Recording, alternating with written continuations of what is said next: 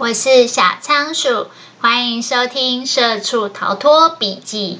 这是一个有关自我成长及财务自由的节目，陪你一起关注你的人生，掌握你的命运。Hello，大家，小仓鼠又来分享有声笔记了。今天要跟大家分享的这本书呢，书名叫做《我们 NZ 新世代》。我们 NZ 新世代。作者是高光烈，一样。我们这个是我们的第三集，这一集要讲什么呢？我们第一集有讲这个八年级生的特质，就是网络的这个特质，还有他们追求平等啊、尊重的这个特性。第二集我们讨论到有关这些八年级生在工作上的生存哲学，就是他们一定要准时下班，非常捍卫自己的权利，也不希望。呃，超时加班，但是呢，这不代表他们不勇于进取哦。他们也是会去，就是精进自己，然后跳槽斜杠。那第三集我们要讨论什么呢？基本上我们要讨论的是八年级生的整个价值观。之前我有说过，就是这些人，因为他们在网络上讨论很多，所以呢，他们对于一些呃多元开放的思考方式接纳的比别人更多，也在他们的生活啊、人际相处，甚至人生观，还有消费行为上有一些改变。那今天节目很丰富，让我们来一个一个梳理一下吧。我们先讲第一个生活方式。这个作者有说到一个概念，就是说这个八年级生啊，他们的人生观跟生活方式啊，以前的人有很大的一个落差，也会让很多老一辈的人觉得，哎，不知道年轻人在想什么。为什么这样呢？作者这里有说到一个概念，就是说这些八年级生，他非常的有。独处的习惯，很多事情都独来独往。比如说，一个人吃饭叫独食，一个人看电影叫独影，一个人去旅行叫独旅。为什么？嗯，这要对应到他们的呃观念跟想法，才能理解他们的行为。他说，早期呢，我们呢比较是倾向过这种团体的生活。就是群体主义，所以我们非常的会去配合彼此，然后呃跟彼此约时间。但在八年级生眼里，他觉得要互相配合很没有效率。为什么？你如果去旅行的时候跟人家互相配合，有时候意见分歧，然后光讨论要去哪里，可能就花很多时间。对八年级生来讲，他们就觉得很没有效率。或者说，如果今天要一起去看个电影，要约时间，他们就觉得很麻烦。为什么？可能要很在意比每一个人的属性啊。有些人就是排班制，有些人就只能休礼拜天，什么事情都要一起做。对这些八年级生来讲，他觉得这是一种压力。记不记得我们上一集有讲情绪劳动？他们在职场上基本上就不喜欢跟主管聚餐应酬。或者是接受一些情绪的劳动，让他们觉得很疲劳，所以在反映在他们自己的生活方式的时候，他们很多事情都喜欢独来独往。他们觉得这样子一个人过日子反而比较好，反而比较自在。其实这就反映说，以前的价值观比较偏向群体主义。而八年级生他们其实比较偏向个人主义。所谓的个人主义，就是自己来评价自己的生活，而不是由他人来评价。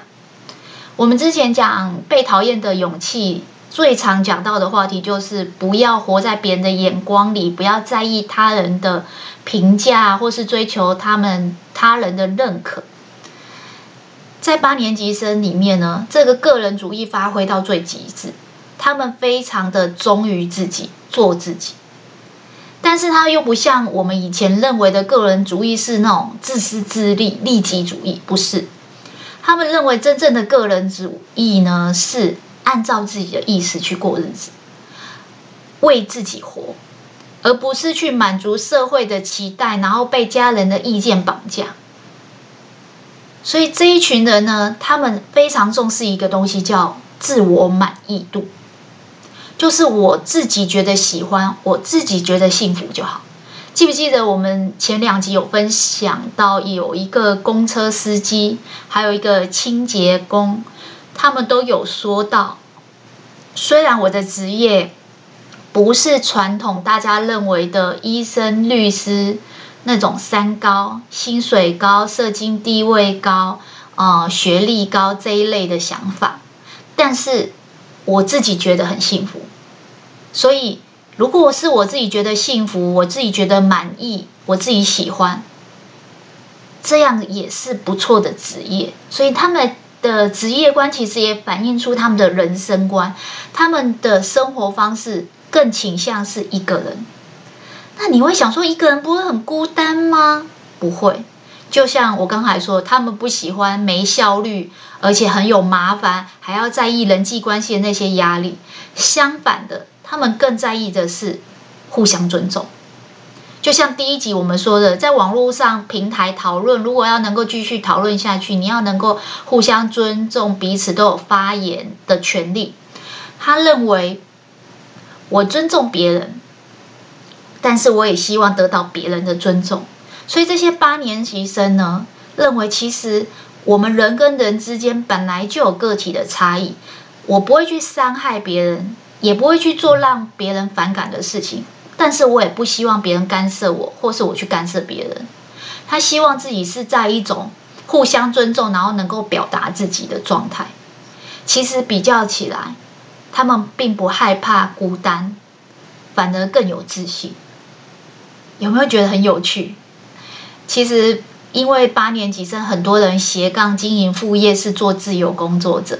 这个作者在里面就有举例到说，比如说旅行好了，与其相约在一起，然后一年只能出去旅行一次，对八年级生来讲，他们会更倾向说，我们各自去自己想要去的景点，然后呢，自己一个人去享受。像很多的频道主是自由工作者，他可以想要去就去，安排自己的时间，时间相对比较弹性自由，他就不会一定要去跟其他的团体约好，然后一起去。他们认为这样很没有效率，所以在生活方式上也反映出他们对于个人主义，还有对于被尊重这件事情是有多么的追求。那第二个，呃，新的八年级生，他们的价值观就是体验在人际关系上。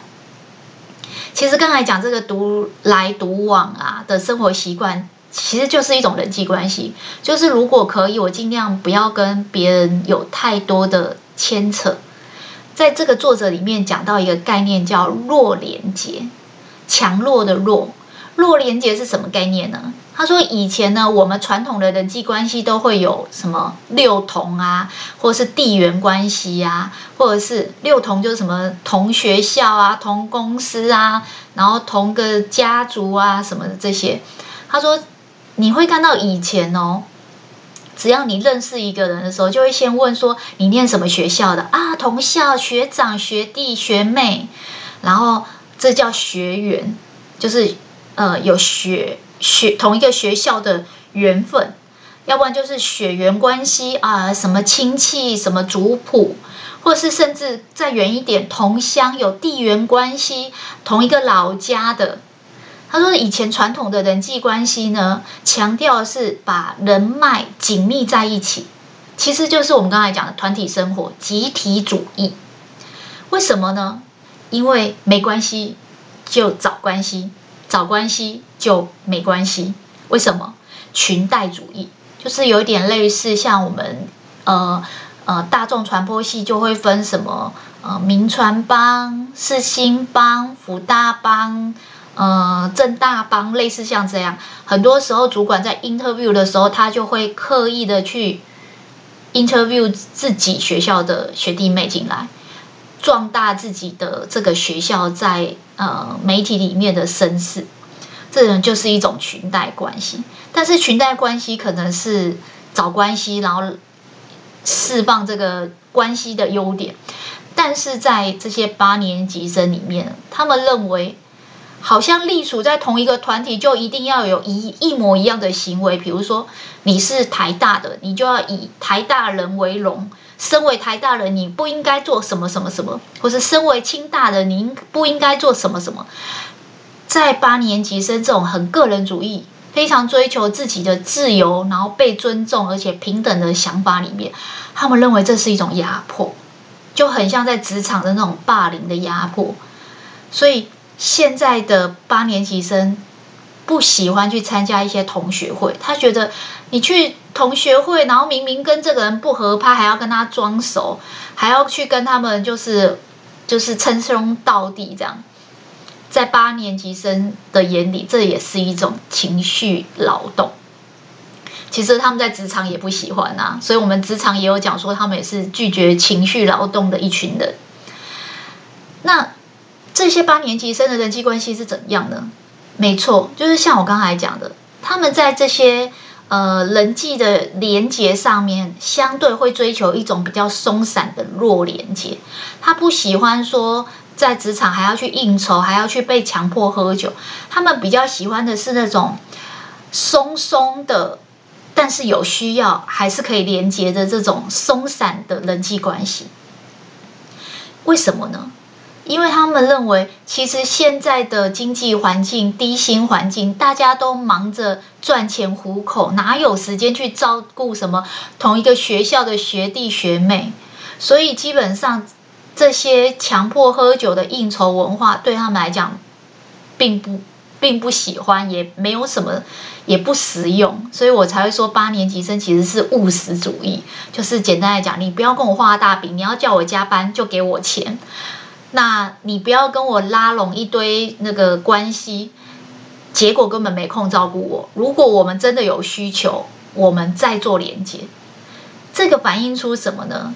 就是八年级生对于自己的需求是非常务实而且非常清楚的。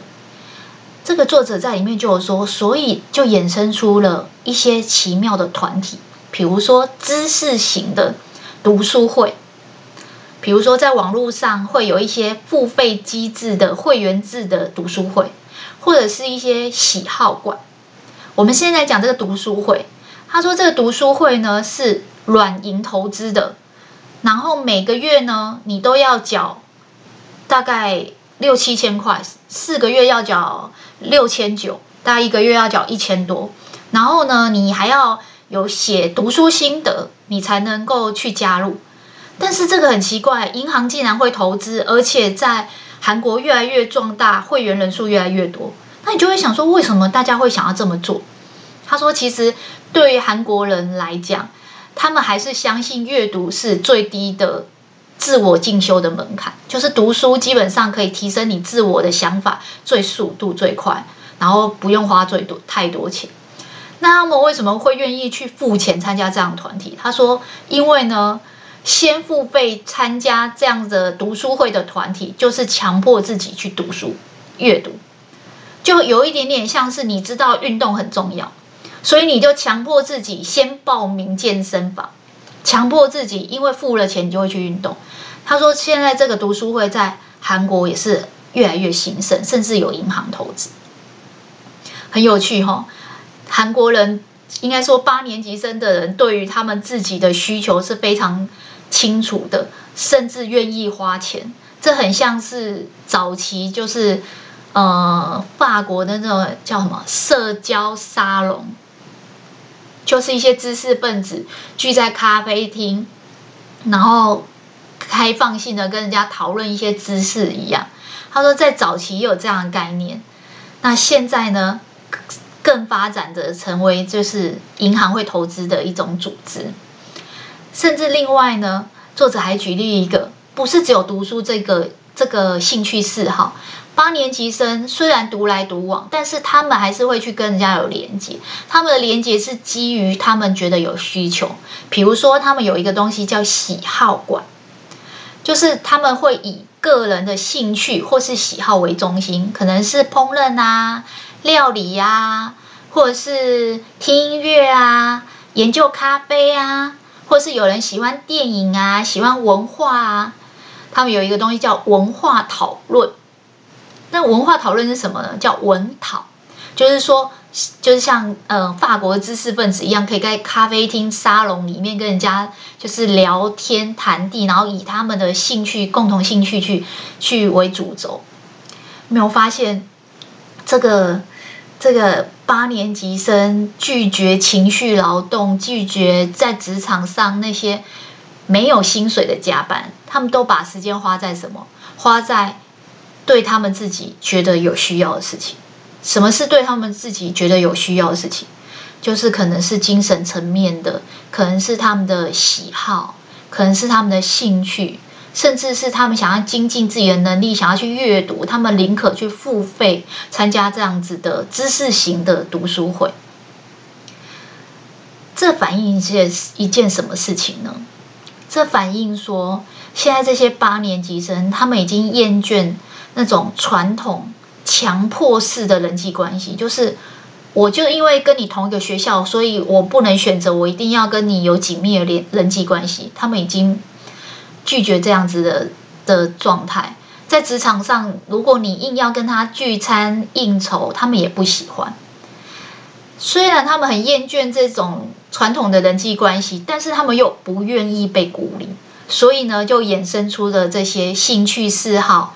这些不同的多元的价值，你可以看得出来说，他们虽然对这些传统的人际关系很厌倦，也不喜欢太紧密，也不喜欢这些呃很被强迫啊，就是同一个团体就要同样的行为啊，身为台大人你就要怎么样，感觉很不尊重每一个人的多样性跟差异性。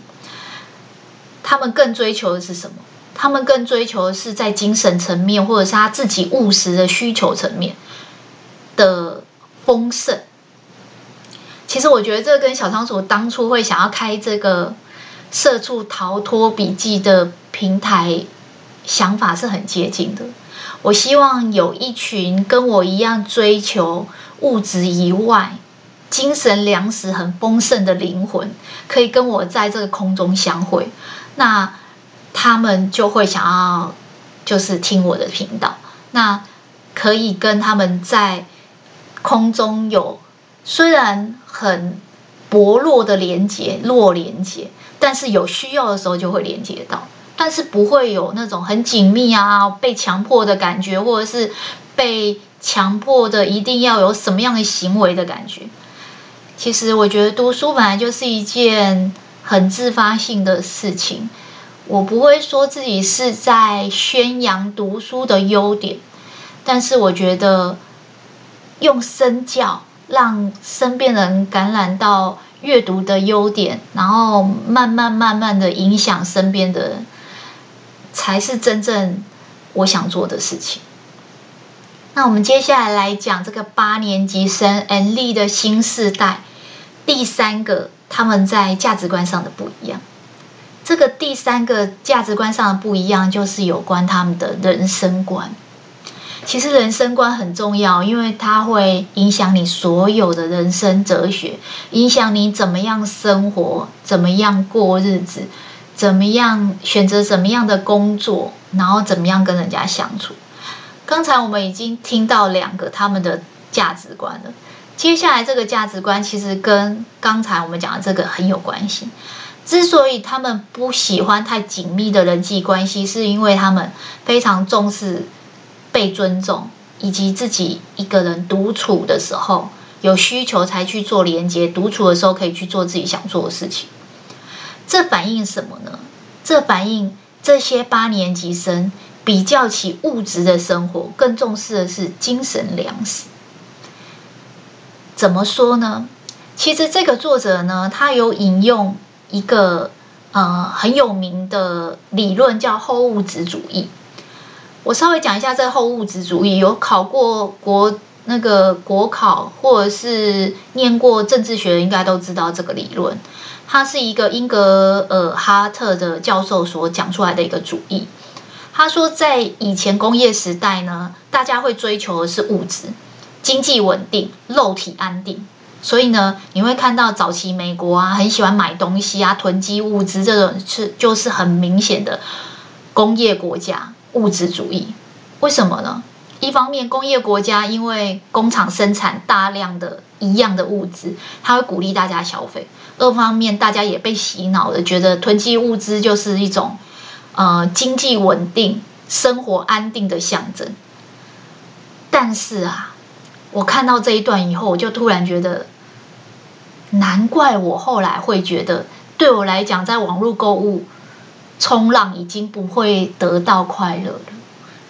因为他这里有说到一段说，其实呢，重视物质的人，就是物质欲望强的人，常常反映出内心的不满现状。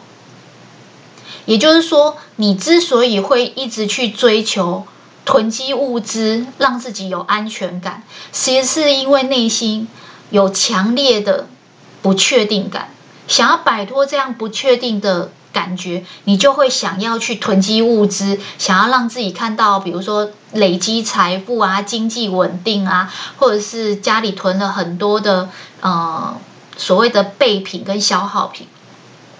他说：“但是呢，就算你一直买东西，家里囤了很多东西，你还是很难摆脱这个不确定感跟这个不满足现状的内心状态。为什么？”因为这是一种恶性循环。当你一直消费、一直消费的时候，你会越没有安全感。然后呢，它就像一个泥沼一样，把你拖进那个深渊里面。它会让人变得没有自信心，变得忧虑，变得孤单。所以，为什么现在忧郁症这么多？因为现在大家都在追求物质，可是物质物欲永远没有满足的一天。那怎么办呢？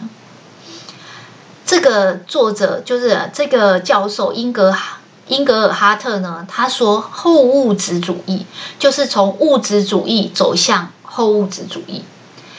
他呢就是重视比较精神层面非物质的，比如说个人的自由。我们刚才讲了两集、三集都在讲这个八年级生追求个人主义，追求契约的对等平等，对追求个人的。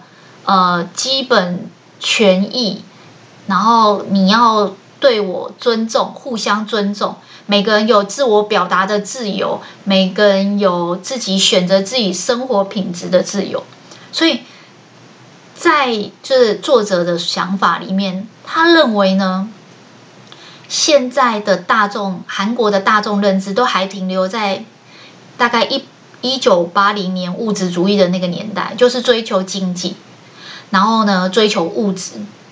事实上呢，韩国的经济早就已经从工业国家、未开发国家已迈向已开发国家，开发中国家迈向已开发国家。所以呢，现在大众的想法里面，并没有因为韩国的经济就是急速生长了以后而跟上来，反而还停留在以前那种物质主义的状态。但是这一群新出生的年轻人，八年级生不一样，因为他们生长的环境就在韩国而言，已经是一个已开发国家的状态，所以你会发现在这个韩国的社会里面，其实我觉得在台湾也是，就是最年轻、越年轻的族群，他们这种追求精神的丰盛、追求后物质主义的这种倾向，会越来越明显。就是重视个人啊，重视自由啊，重视平等啊，重视自那自己的表达能力啊，还有生活的品质。所以你会发现，他们更重视的是什么事情对自己是有意义的，是重要的，因为这是他们存在的动机，不像老一辈好像。囤积物资、累积财富才是他们觉得最重要的事情。他说：“其实这个真的是完全反映出一个国家的经济脉络所影响而来。这个英格尔哈特这个后物质主义啊，其实在政治学非常有名。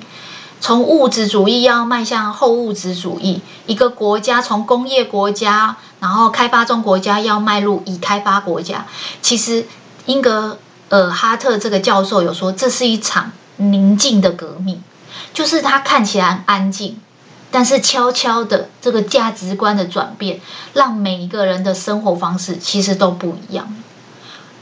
为什么不一样呢？那就联动到我们今天要讲的第四个。八年级生的价值观改变，这体现在他们消费行为上面，他们的想法跟一般人不一样。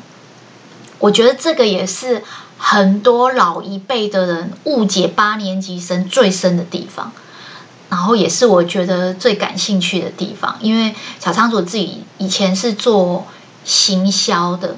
那我们每一次在做品牌操盘、行销企划的时候，第一件要做的事就是对于我们的 target audience，就是我们的目标群众，他们的消费的心理做一些研究，做一些试调，去了解为什么他们会有这样的消费行为。知道了他们的这些消费行为背后的心理以后，才有办法。知道要怎么样去宣传曝光自己家的产品。那我们来讲，在这里面呢，他们的价值观上有一个最大的不一样，就是他们非常重视体验这件事情。刚才有说嘛，原本是物质主义，后来迈向就是比较重视心灵跟精神。那这其中呢，体现在外在的行为，就是他们对于生活品质。非常重视，怎么重视呢？以前有一句广告词，我想有听过的人一定有一点年纪。我如果没有记错呢，它是卖金饰，它叫做“不在乎天长地久，只在乎曾经拥有”。诶，还是是卖钻石？我忘记了。如果有人知道，可以留言告诉我，我们来讨论一下。他说，其实比较起拥有这个东西。对于八年级生来讲，他们更重视的是体验过，曾经拥有过，所以这叫体验经济。诶，什么意思啊？没错，其实这就联动到他们刚才讲的，反正大环境很差，经济环境不是很好，所以他们更重视的是心灵层面的。因此呢，在消费上面，他们会非常看重的是这个东西。对他们来讲的体验是怎么样？作者在里面就有举例说，现在呢，在韩国，如果你要约一个女生去约会，比较热门的景点反而不是以前我们想到的一些什么很时尚的咖啡厅或什么，反而是一些在城北洞啊，或者是呃比较复古的一些地方、一些景点，比如说韩屋村这样的的的。约会景点，为什么啊？他们觉得，因为啊，当你工业化以后啊，到处都是那种摩天大楼，其实每一个餐厅都做得很华丽，长得也都差不多，就没有什么魅力。怎么说呢？就俗气了。每一个都很华丽，就显得俗气。但对年轻人来讲呢，他们反而觉得那种复古的。保有以前那种时代氛围，以前那种巷弄的风貌的这种复古的韩屋，诶，它很有自己的味道，显得不俗气，显得脱俗，显得有自己的独特魅力。所以，如果你今天要约女生去约会啊，或者去喝咖啡啊，你要找这种韩屋村，会让他们觉得哇，可以让我体验到复古的风情。这是年轻人比较重视跟喜欢的。他不一定要拥有一个红呃韩屋，但是他会想要去体验一下以前的年代的氛围感是怎么样。这很有趣哈、我们现在的老一辈的人都是功成名就以后就想要住在摩天大楼，想要住在华丽的房子，把家里装潢像饭店一样。结果物极必反，年轻人反而喜欢复古的。因为觉得这样比较脱俗。另外呢，体现出这个年轻人呢非常重视体验的这件事情，还有一个就是在他们的旅行风格上。比较起以前呢，大家喜欢去踩点，就很紧凑的行程，然后到处打卡，然后那个旅行社那种套装行程都是千篇一律，然后去一些大家都有去过的人气店家。他说没有，比较起紧凑的行程，他们更喜欢漫游。有一句话叫 long stay，就是他们喜欢去某个地方住一个月、两个礼拜，甚至一年，而不要是到处打卡踩点。那他们比较喜欢这样子的原因，是因为这样他们比较可以深入的去体验、去感受当地的文化，而不是去走那个旅行社千篇一律。你去过德国，一定有去过哪里哪里哪里，我也去过，然后大家都是套装的，然后旅行社的那个导游走到哪里都讲一样的话，然后连笑话都一样，然后就觉得没有意思。就跟刚才那个复古风一样，他们喜欢的反而是很有独特自己的味道，很脱俗的。如果今天要吃呢，他们不想要去那种大家都去、别人都去过人气店家，他们比较想去吃的是当地的、很独特的街道的小吃。然后如果要住的话，他们想要住的是当地人的住宅，可能是 Airbnb。为什么？私房景点，没有人去过，没有人知道。为什么？因为他们非常重视生活品质，他们认为，既然无法完全的拥有，我至少要体验过。那我体验的时候，我就可以感受到当地的文化，对他们来讲是非常重要的。有没有觉得，其实这一群年轻人虽然在大环境很差的情况下出生，但是他们也挺会过日子的。这是为什么？小仓鼠一直说，本来只是想要了解年轻人在想什么，后来觉得我要跟年轻人多多学学，因为他们也可以把自己的日子过得不错。第三个例子呢，是他们在生活的方式上，这个韩国呢很喜欢做饲料。他们以前都会去市调说，呃，最理想的住宅环境是怎么样啊？最喜欢跟向往的住宅的生活方式是怎么样？他说以前呢都会是，比如说想要住在江南，大家应该有听过有一首歌叫《欧巴江南 Style》，欧巴江南 Style 就是说我是江南的哥哥，我住在江南，我是江南人。这是因为江南这个地区呢是。韩国里面算是都市化非常高，然后拥有很多摩天大楼跟豪宅的地方。其实这就是我们刚才讲的物质主义下的产物。所以，如果以前市调说想要住在哪里，你跟我说想要住在台北市天龙国东区，不意外啊，因为就是物质主义啊，大家都想住豪宅。但是呢，他说现在的市调发现另外一个新的趋势，就是这些八年级生他们更追求的不是物质跟豪宅，而反而追求的是精神层面，是异国的风情。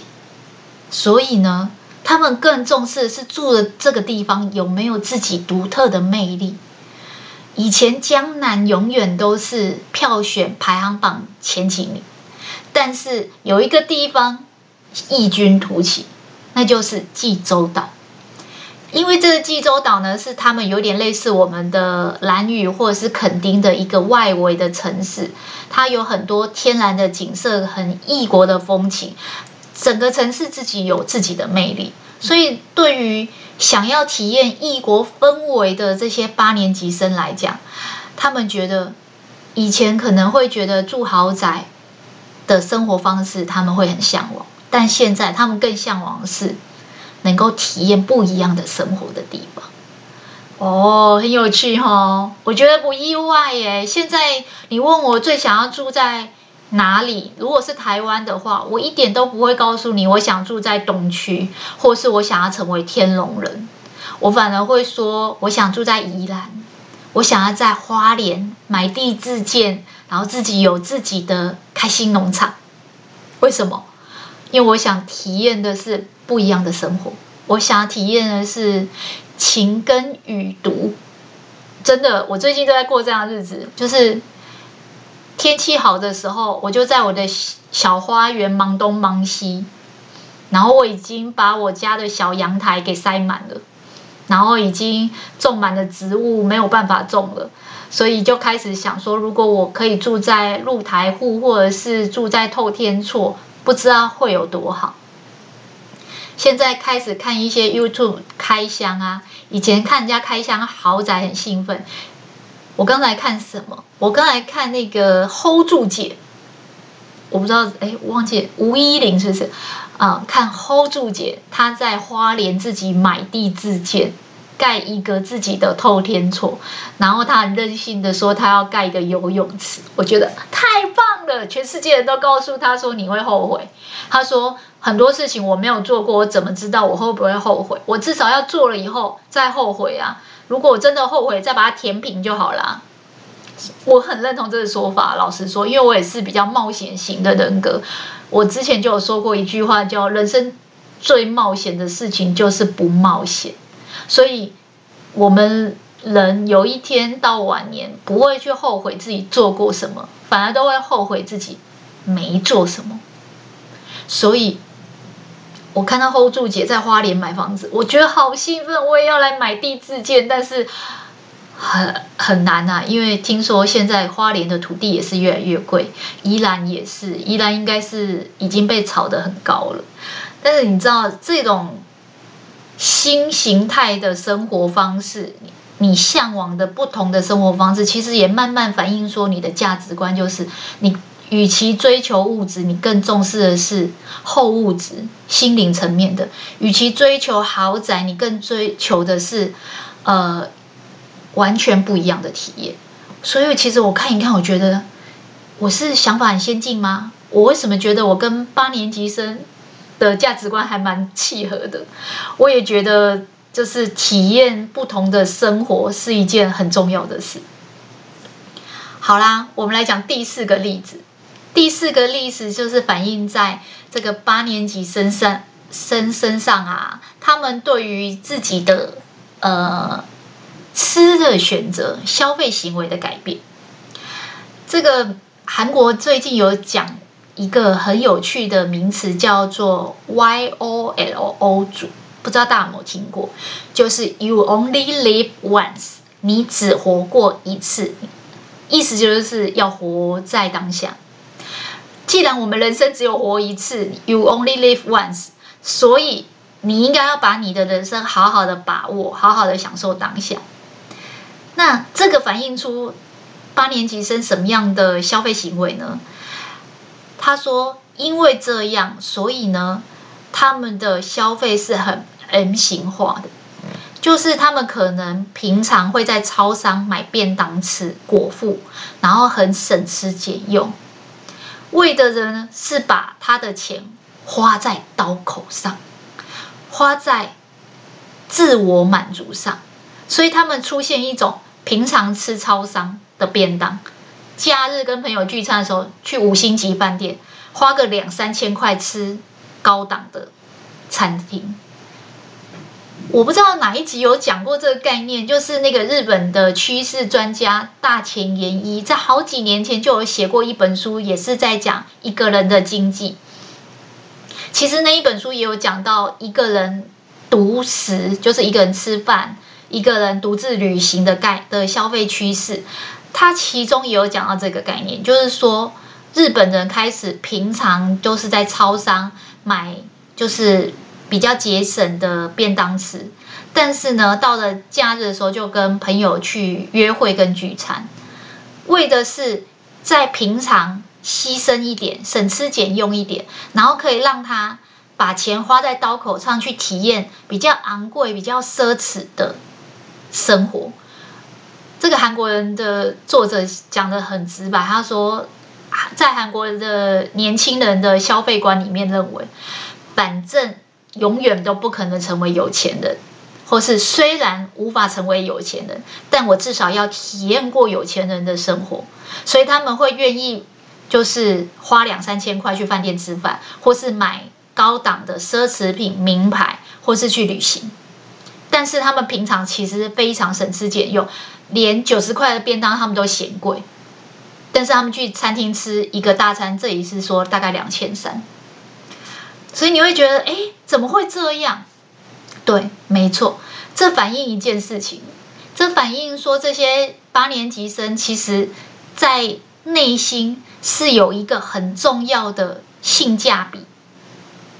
我们都知道性价比跟 CP 值，但是作者说，其实他们不是性价比，他们是心价比，内心的心，就是如果这件事情可以满足我的内心，可以达到我自我满足的那个感动点，每个人的点不一样，但是每个人都有一个感动点。他说：“我会宁可。”就是其他东西我都省吃俭用，我都牺牲现在，牺牲其他东西，然后其他东西我都买便宜的、平价的，但是我选择集中买一个我很想要自我满足的点，呃，买一个奢侈品，所以他们这是一种选择和集中的策略。这个作者就有说，比如说有些人他非常在意裤子的版型。他宁可省吃俭用去买一条 CK 的裤子，然后他去购物的时候花很多时间到处去试穿，找到一件版型最好的裤子，然后可能花了他很多的钱，但他其他的地方都很省。他可能 CK 的裤子搭配两百块的白衬衫，其他地方他都尽量去收集打折的优惠资讯，然后让自己可以节省。为的是什么？为的是体验。可以让自己觉得满足的事情，我觉得这个想法真的非常有趣。就是他们对于自己想体验、想尝试、想做的事情，是非常的清楚，甚至务实的。记不记得我上一集有讲说，他们在工作上很务实，说我就是来赚钱的。如果你要叫我加班，可以，请给我钱，不要叫我免费加班。事实上，在消费上面也是。如果你这个东西我真的很喜欢，比如说这就是我的兴趣，我为了参加读书会，我愿意付费。我这个就是我觉得可以自我满足的呃奢侈品，我很渴望去享受的体验的东西，我就愿意牺牲其他的东西，买便宜的东西，然后把钱砸在这边。韩国有一句话叫“这是不能让步的事”，很有趣吼。如果你是老一辈，你会看年轻人买裤子、买 CK 的裤子，然后上去五星级饭店吃饭，觉得他们是不自量力，觉得他们是过度奢侈。事实上，你根本不知道他们在享受跟体验这些豪华奢侈品的抉择上面。他们牺牲了其他东西，这是他们的选择跟集中，这是他们呃内心计较这个性价比的一个天平。就如果我内心可以感觉到感动跟满足，我觉得这个价值是非常值得的，他们就会去花这个钱。所以换一个角度，如果你今天是品牌，你今天我要触及这些消费者。能够打动他们、感动他们，你一定要能够满足到他们内心那个自我满足的点，让他们觉得说：“我其他东西都省吃俭用没关系，我把钱花在这个点上，我觉得很值得，我觉得很有意义，我觉得它是某种程度的自我实现。”就像我刚才说的，他们愿意花钱去参加读书会，他们愿意花钱去呃学才艺或跟人家讨论文化的事物。如果这一件事情对他们来讲是不能让步的事情，他们的性价比就会觉得是可以去做。那第五个呢，在韩国的这个八年级生身上发现的一个很特殊的消费行为，就是他们。不会很在乎要不要拥有这个东西，什么意思呢？这边作者有讲到一个概念，叫做订阅经济。我们刚才讲说，他们重视呃生活品质跟体验，宁可省吃俭用，M 型化消费，也要去买很昂贵的东西。但是他们并不是只是在这个地方很计较。其实我看完这本书以后，觉得八年级生是非常精明。非常懂得让自己的生活过得好的一群人，体现一种钱虽然不好赚，但是还是可以把自己的生活过得有滋有味的人。他们其实是一群很务实的人。为什么这么说呢？除了去计较性价比以外呢，他们还会非常认可说，既然没有钱，又想要体验生活，但是工作跟生活又要平衡，与其拥有一个，不如体验很多种。什么意思呢？就像以前我们老一辈，我们会去呃下载一部电影，他们现在不会，他们会去订阅串流平台，然后看很多部电影，他们。不期待拥有这部电影，就是你不需要把它下载下来放在你的电脑，你只要看过就好了。所以呢，他们会去订阅音乐啊、电视啊、电影啊。我觉得这里面有一个最好笑的，就是他们连牙刷都订阅，因为牙刷我们都知道嘛，三个月要换一次。那有时候它就是有时效性。那你如果买牙刷比较贵，但是如果你订阅牙刷呢，时间到它就会自动配送。甚至他们会订阅红酒。还有订阅什么卫生棉？诶，这什么意思？其实就是你可以享受很多的东西，但是你不需要拥有它。那你会想说，哦，这是不是跟租房子有点像？嗯，有一点像，但是又不太一样。这个作者其实里面有解释到，租跟使用是不一样的。他说：“以前我们比如说房子好了，我们会自产，就是买房子，或是我们会去租房子租借。可是，在韩国很不一样，韩国租房子呢是必须要先付一笔很大的押金，然后让房东去使用，然后没有利息的。反倒他们不是收租金，所以呢，能够去租那种房子。”的人啊，通常你要先存一定的钱，这就是为什么有些人他要省钱的时候，他会去住比较便宜的考试院的原因。那在这里呢，作者就讲到一个共享经济的概念。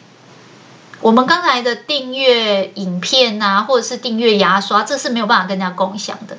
但是呢，他们也衍生出一种共享的，比如说呃，共同的生活空间。就是你住的这个地方，你可以跟别人一起分享，叫 co-living space。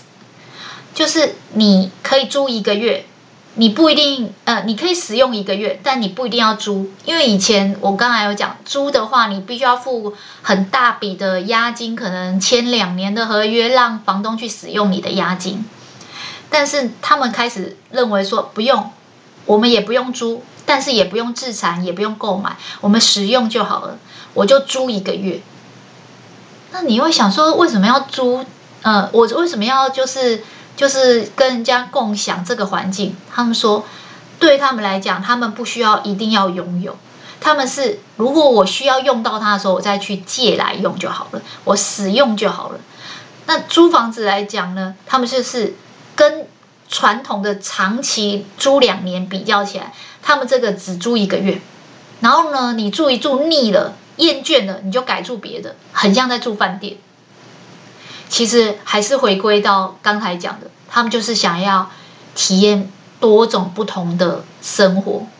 可能如果我今天很向往住在济州岛，可是我不需要去买地自建，然后花很多的时间跟很多的金钱，我只要去呃。租借，应该是说，我只要去住共享的这个 co-living space，我就不需要与不需要拥有，我就是去借来用，只要使用就好了。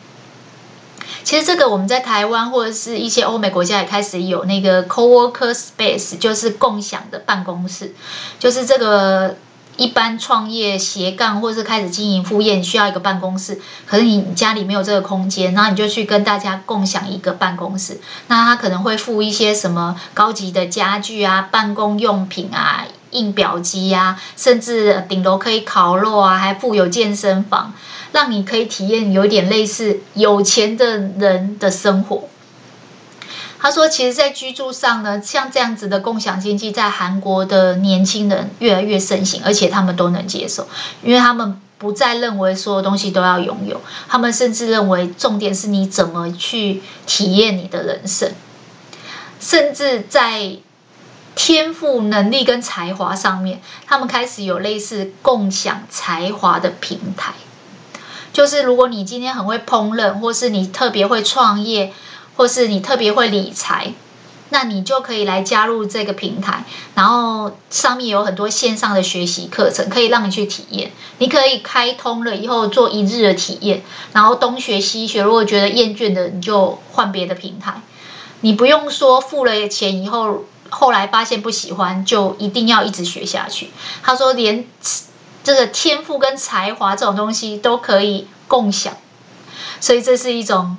把共享经济发挥到极致的状态，就跟我们台湾现在有共享汽车或者是共享单车一样，你不需要去买脚踏车，然后每天用锁链，然后怕它被偷；你也不需要去买汽车，然后整天要验车啊，然后付税金。你需要的时候再去借用就好了。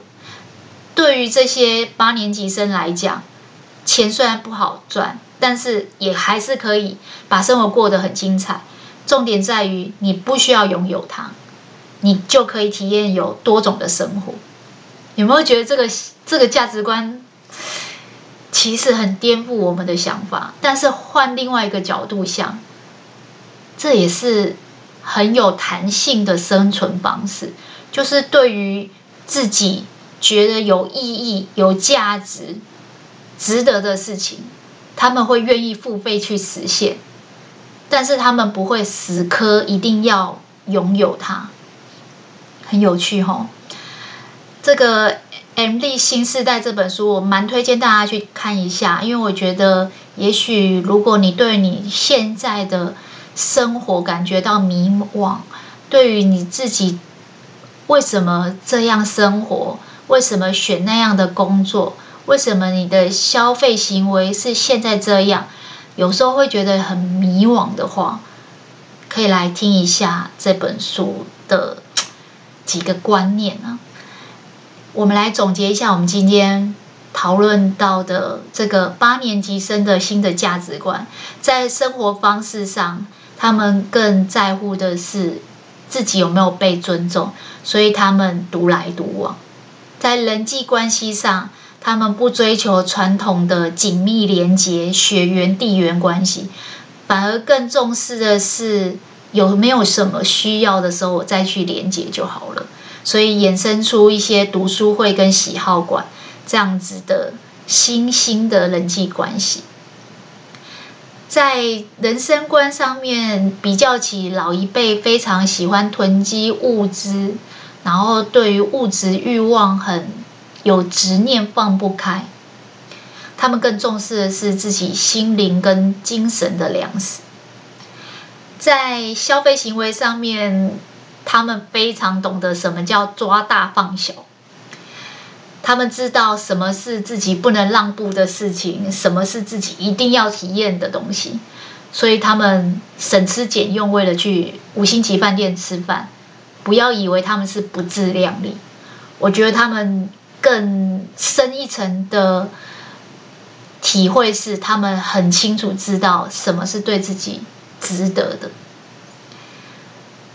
现在的大环境，钱不好赚，低薪的环境，能够把自己的生活过得有滋有味、很精彩，我觉得也是一种很聪明的价值观。